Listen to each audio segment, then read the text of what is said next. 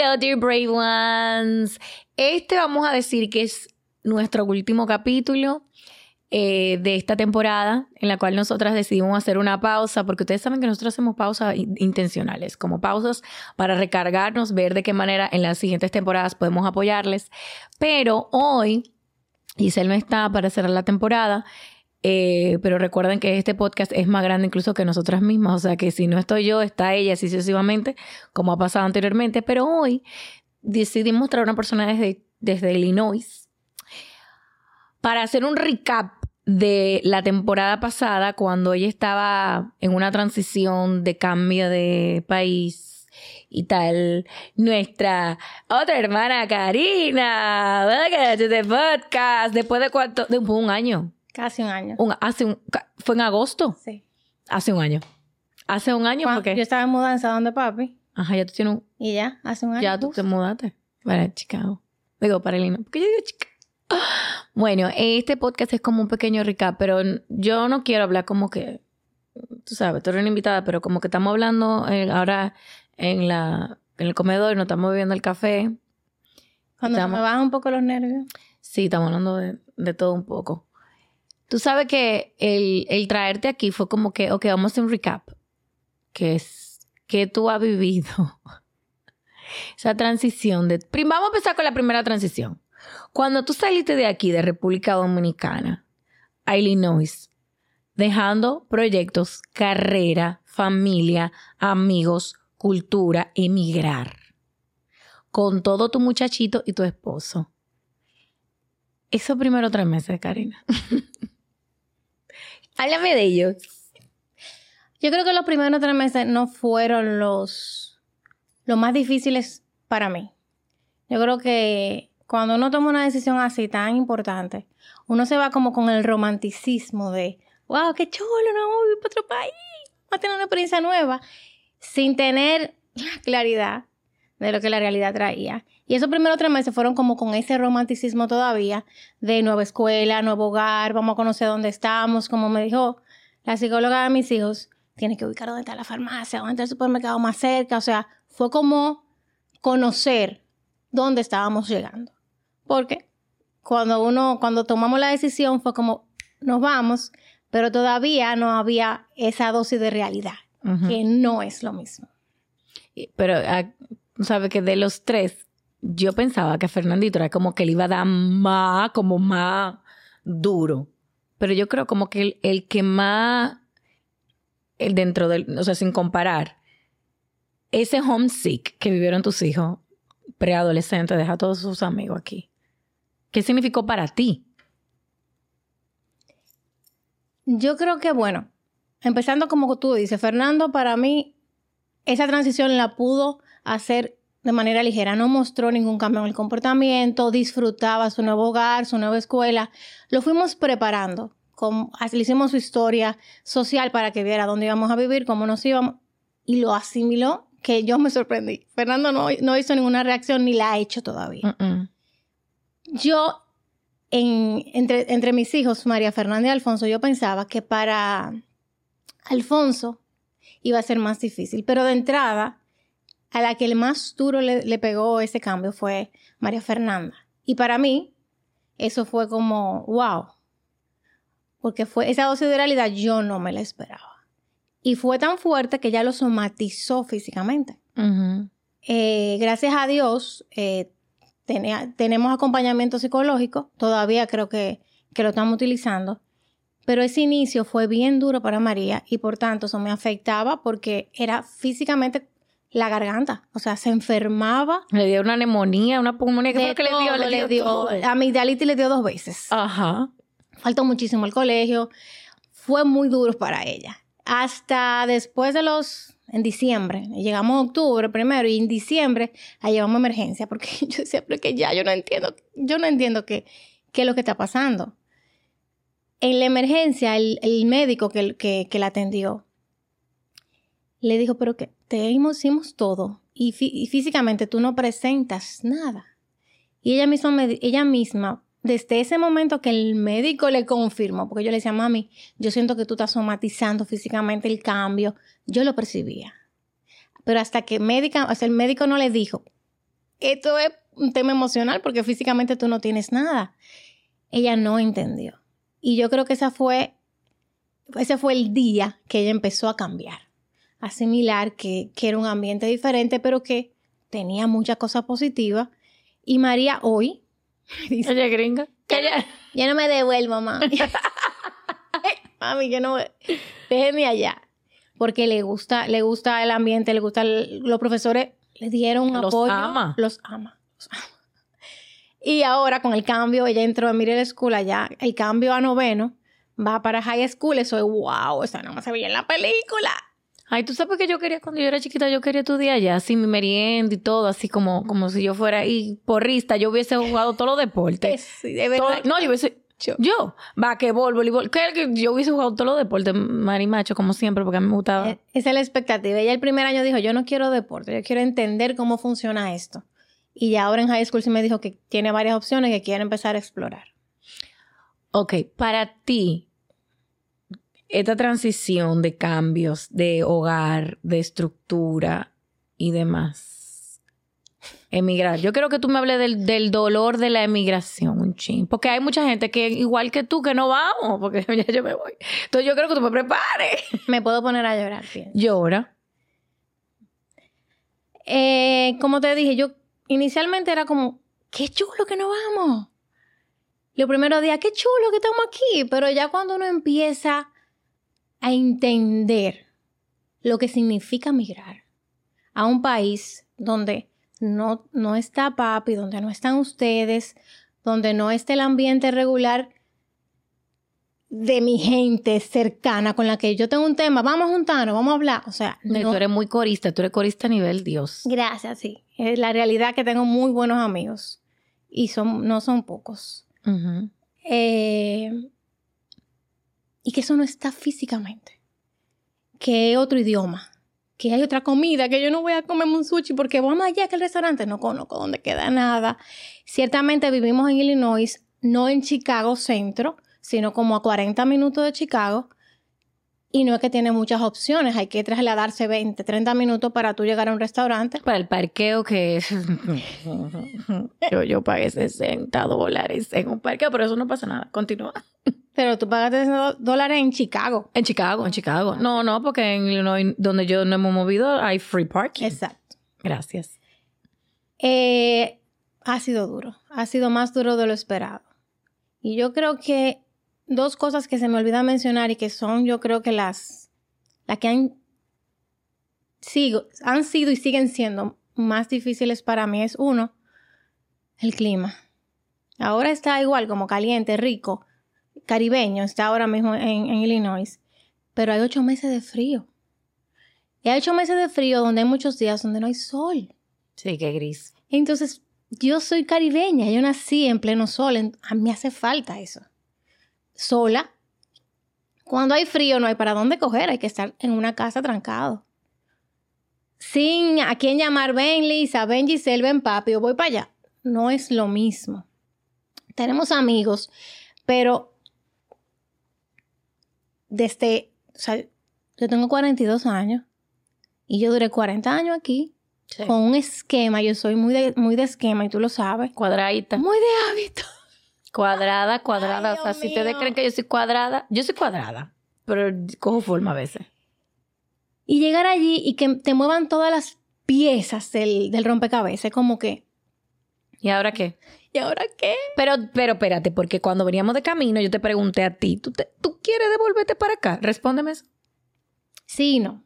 Ok, pero respóndemela.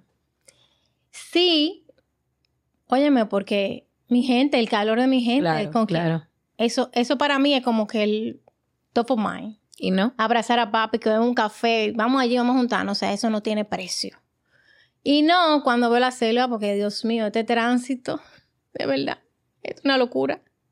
Y la falta de orden, como yo soy cuadrada, orden, tú eres orden. o sea, tú me mueves un lápiz del lugar y yo me doy cuenta que tú lo moviste.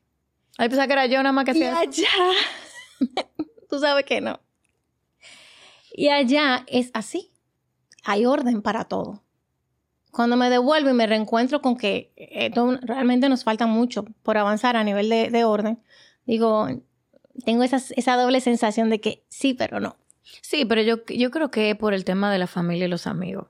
Es como que ahora mismo tú quizá no nos tiene a nosotros, no todavía no nos tiene a nosotros allá, pero es esa reconstrucción de crear nuevos amigos y tú eres una persona de amigos. O sea, tú eres una persona que tú... Yo soy social. Tú eres muy social. Tú llegas a un sitio, yo soy una persona afable, ¿qué se dice? Yo hago coro contigo, tú crees que yo soy tu mejor amiga, pero yo no vuelvo a aparecer.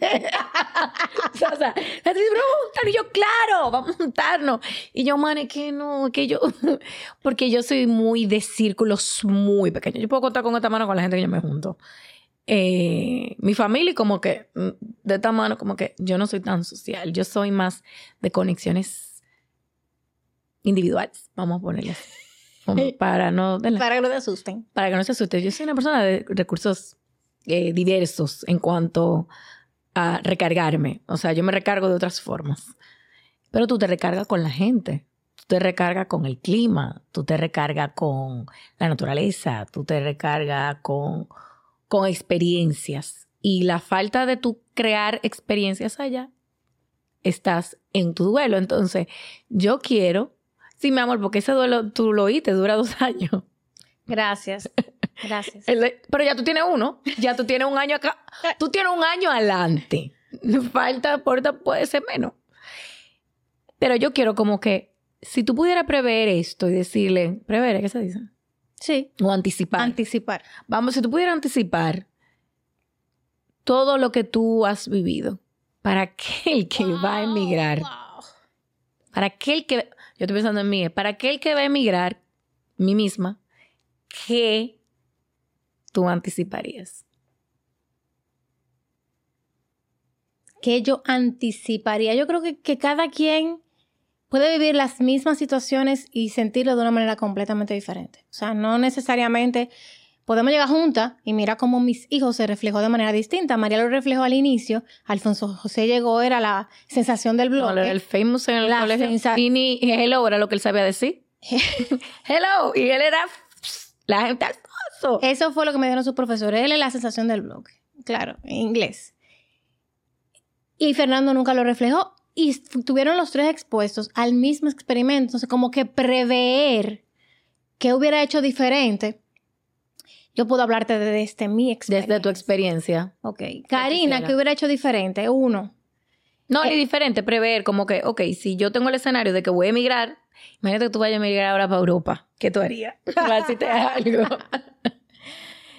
yo creo que yo estudiaría un poquito más hacia dónde voy, que, o sea, eso mismo del clima, eh, cómo funciona el tema de, de, de dónde voy a estar ubicada viviendo la parte económica, muy importante. Yo creo que yo verificaría bien, porque aunque hicimos una revisión del costo de vida, considera que puede cambiar y tener holgura de que puede cambiar.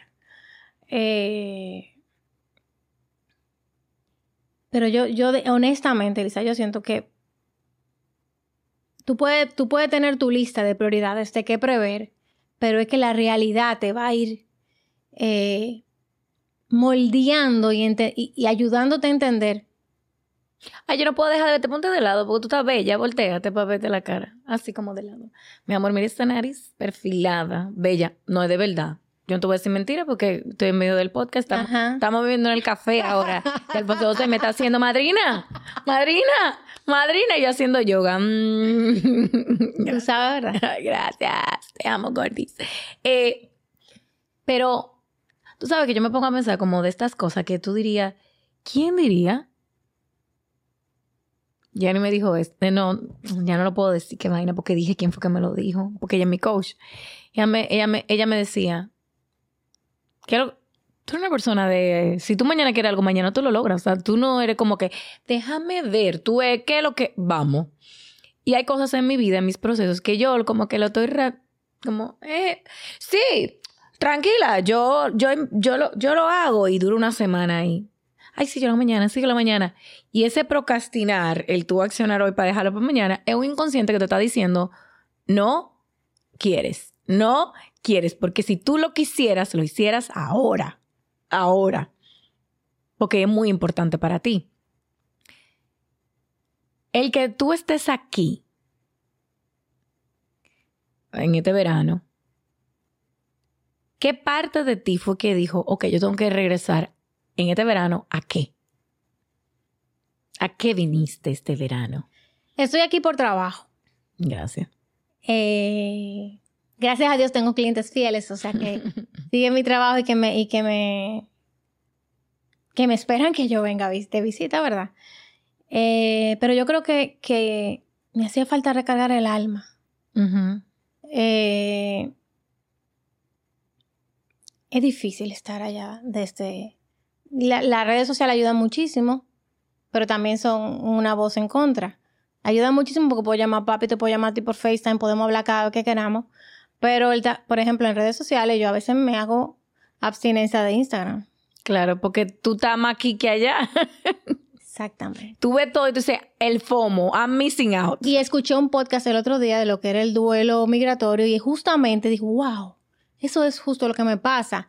Tú dejas de vivir el presente allá por estar viendo y siguiendo lo que pasa aquí. Entonces, tú no sanas nunca ese duelo. Tú no, tú no terminas de, de entender que ya estás allá, que tienes que buscar la manera de conocer gente, de integrarte al mundo que ya decidiste eh, moverte, ¿verdad? Y sigue pensando aquí, entonces te pasa en esa dualidad todo el tiempo y no aprendes a disfrutarlo, el presente eh, en, en ese momento. Entonces, vine a recargar el alma porque necesitaba esa conexión, sobre todo el sábado, el domingo, Día de los Padres, me, me, me sentía como, wow, quiero estar con papi. Eh, pero con, con el, en el fondo, poderme ir lista, como poderme ir como intencionalmente, como decía, como decíamos ahorita, buscar sentirme feliz allá. Es como que tú viniste a reconfirmar que esa fue la decisión correcta. Exactamente.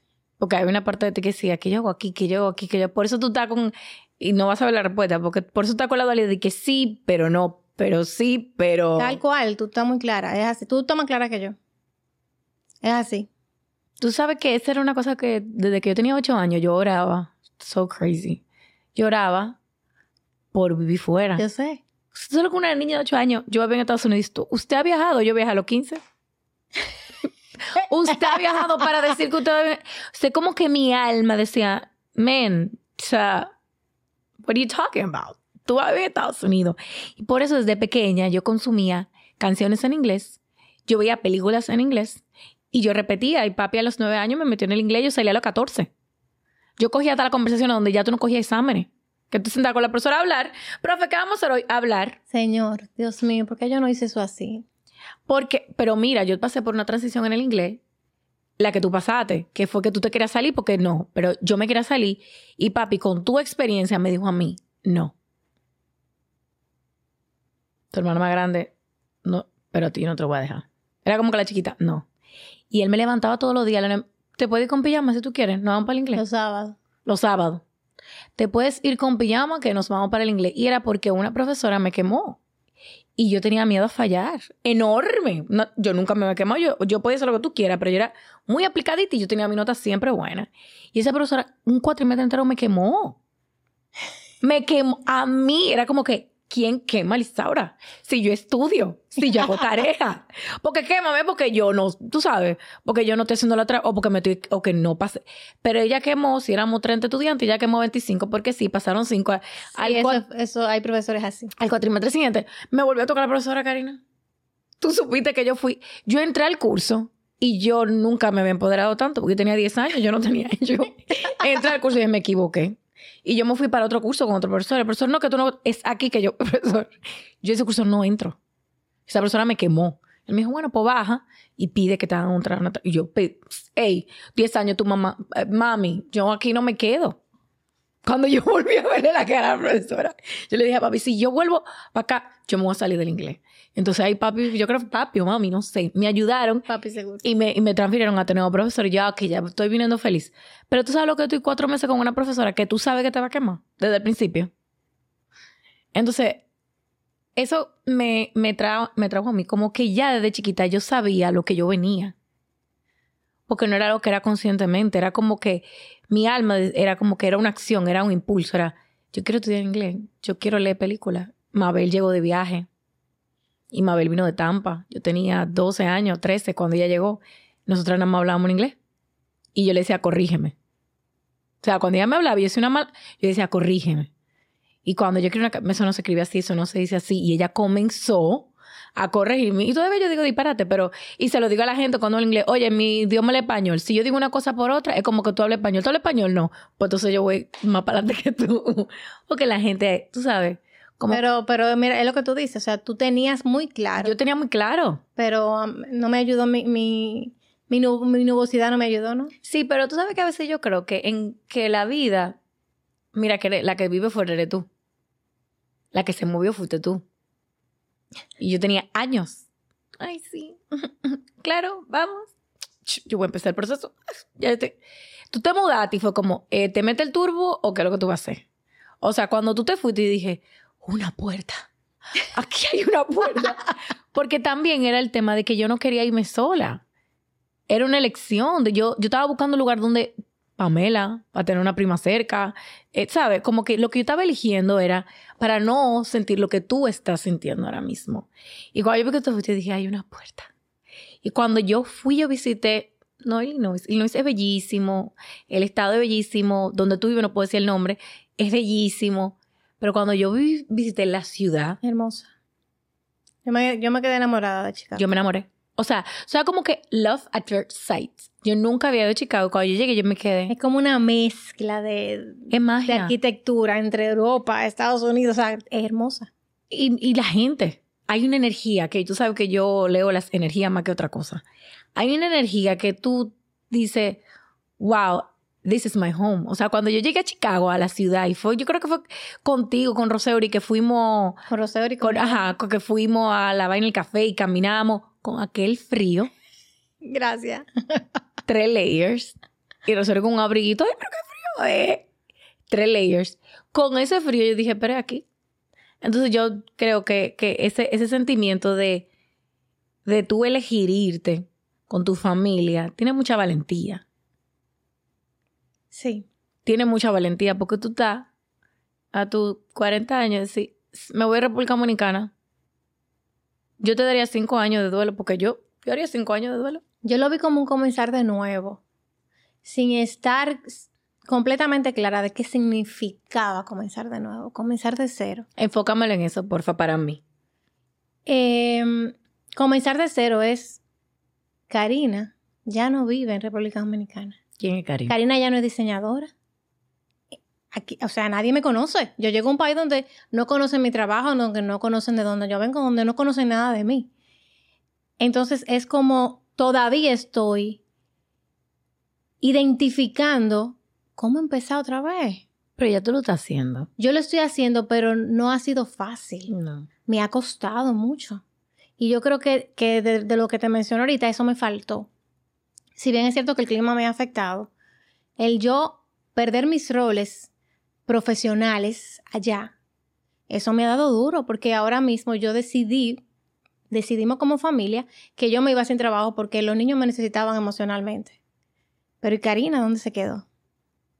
Entonces, o sea, que tú estabas haciendo el duelo de tu país, de Karina, de... Como escuché en el podcast eh, que, que te dije, moverse de país no es un duelo de que perdí a mami, no es un duelo de que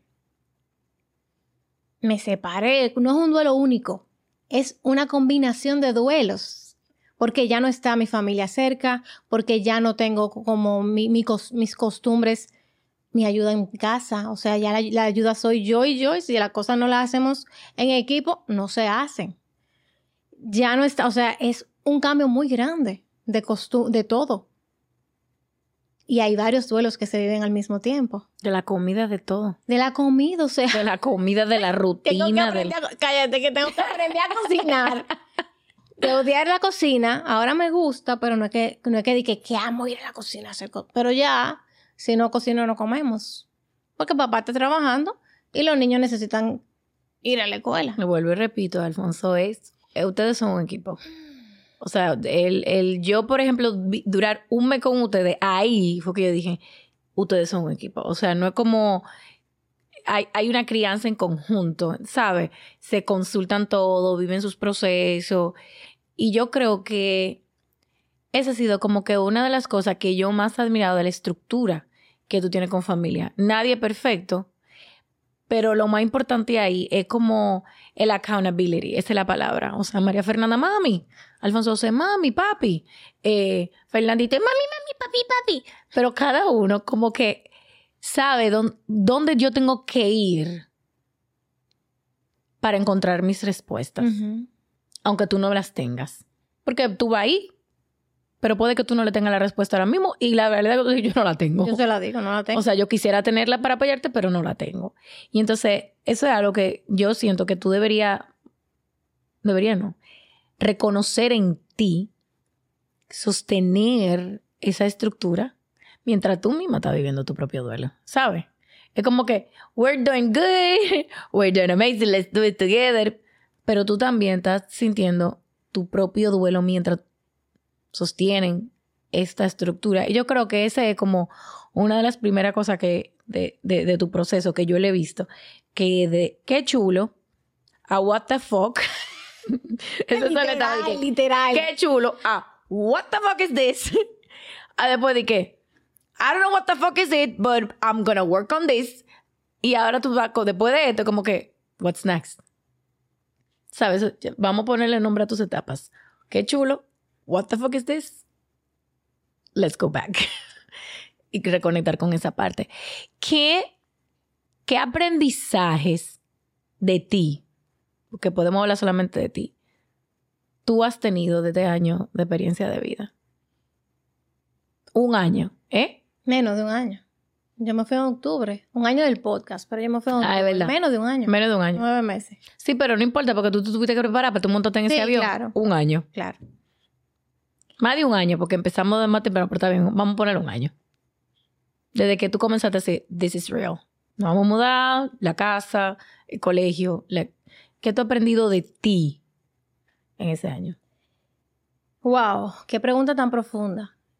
Quizá no tenga como que esa respuesta, quisiera escudriñarla más para tener quizá esa respuesta en mi, en mi mente ideal pero he aprendido y he reconocido que soy vulnerable, pero que también soy resiliente y que puedo, que tengo tres días tristes, que lloro, que, que necesito estar a solas conmigo, porque no puedo, si, si no me siento bien, lo que voy a dar afuera eh, no es de valor para mis hijos. Se lo digo, no me siento bien. Pero luego que yo salgo de ese no me siento bien, en ese proceso de, de, vivir en la tristeza y de, luego salgo, reconozco lo que tengo. Y trato de, de enfocarme en el agradecimiento. Porque cuando entro en la tristeza normal, quizá tengo la hormona, estoy en la hormona, en ese momento del mes donde la hormona no me ayuda emocionalmente o pasó algo aquí que yo estoy lejos y que me siento y que me siento distante. Pero luego, ya, tengo eso, tengo eso, tengo, como tengo mi familia, me lo permito. Pero ya lo, lo, lo, proceso y entonces me enfoco en todo lo que sí tengo, porque si me quedo mirando en lo que no hay, voy a vivir amargada. Yo y a todo lo que tengo al lado se le va a pegar ese amargue.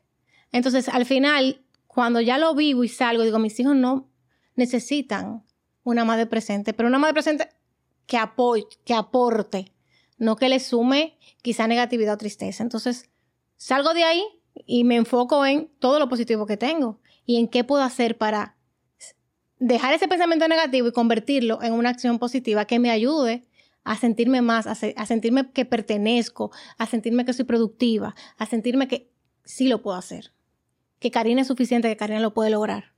Esa es la palabra.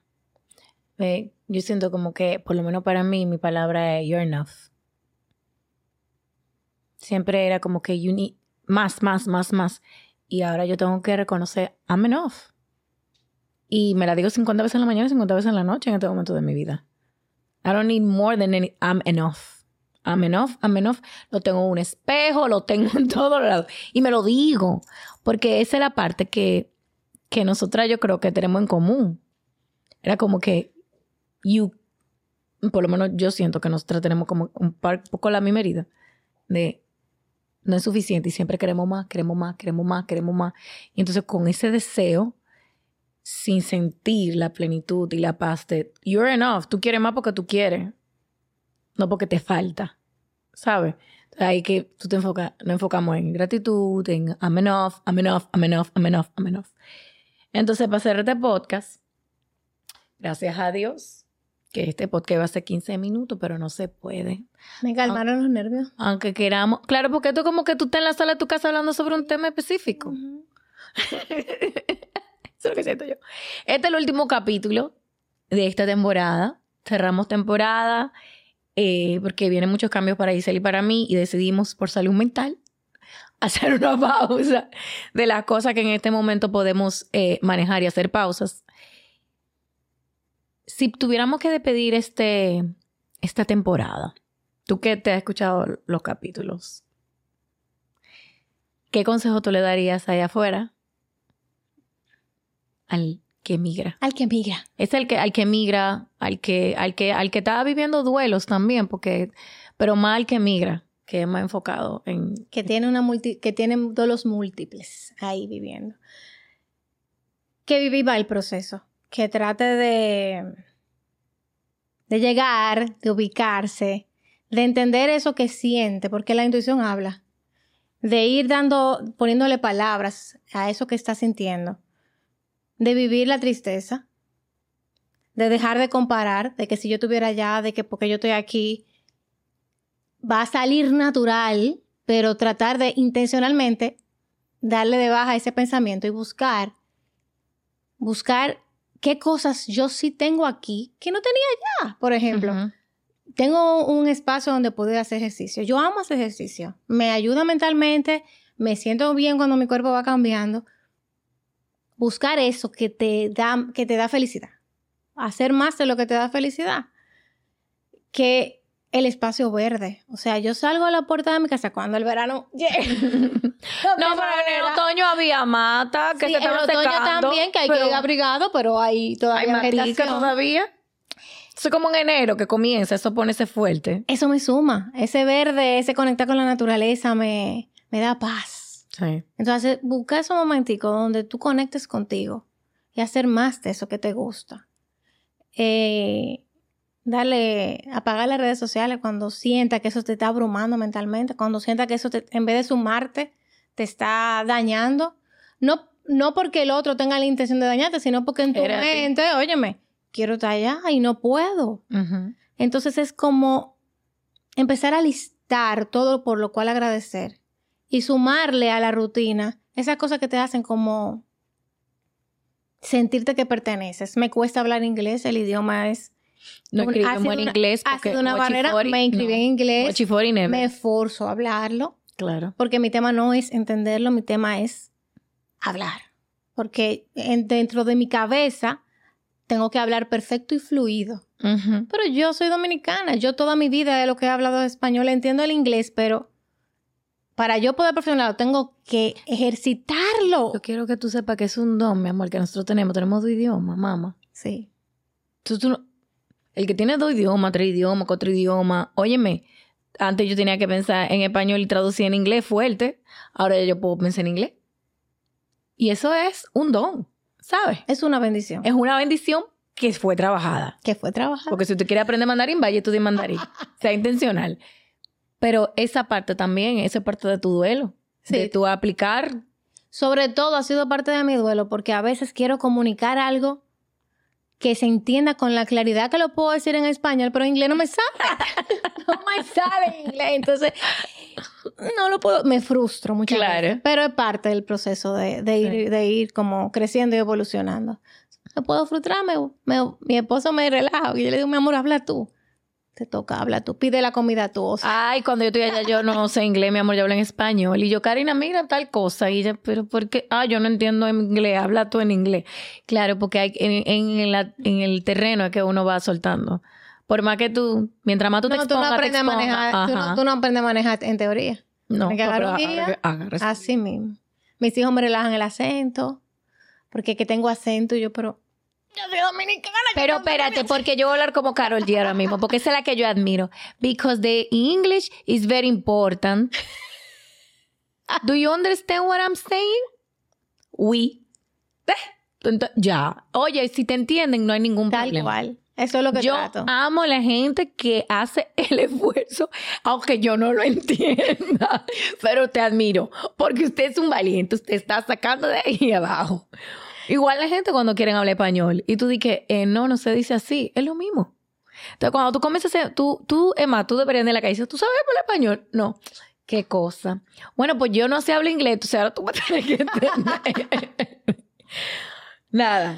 Este capítulo es como, eh, este capítulo, porque yo fui para allá. Este capítulo es como este cierre así de ya de temporada. Duró como dos mil minutos y eran 15. Wow. Pero gracias por venir al, al podcast en tus vacaciones versus work, que no es vacaciones como más work, pero de recarga. Vamos a llamarle tu recarga, tu recarga trip. Tu recarga trip, le vamos a llamar a esto. Este va a ser el marketing de esto. Porque te vas a recargar, vas a trabajar, vas a producir, que te gusta, y vas a irte para allá y decir, bueno, never, necesito enfocarme para allá. Definitivamente, eso es así. Entonces, nada, a ustedes, eh, gracias por ser nuestros compañeros en estos meses con este podcast. No tengo la menor idea de lo que va a pasar en la próxima temporada. No sabemos nada, simplemente estamos haciendo una pausa. Nos vamos a recargar, vamos a vivir nuestros procesos y a partir de ahí, pues, eh, vamos a poder comunicar. Gracias, gracias, gracias, gracias de verdad eh, por los mensajes que nos envían, por las comunicaciones, por cómo este podcast, a través simplemente de nuestra vida, de nuestra historia, no somos expertas en nada, simplemente estamos trascendiendo la vida y compartiendo nuestras es- experiencias, pues le está sumando a una persona allá afuera. Y, y eso es parte de la misión y visión de este proyecto, que es apoyar a, a tantas personas con herramientas para to be brave que es el esquema de este podcast. Nada, nos vemos en la próxima temporada. Bye.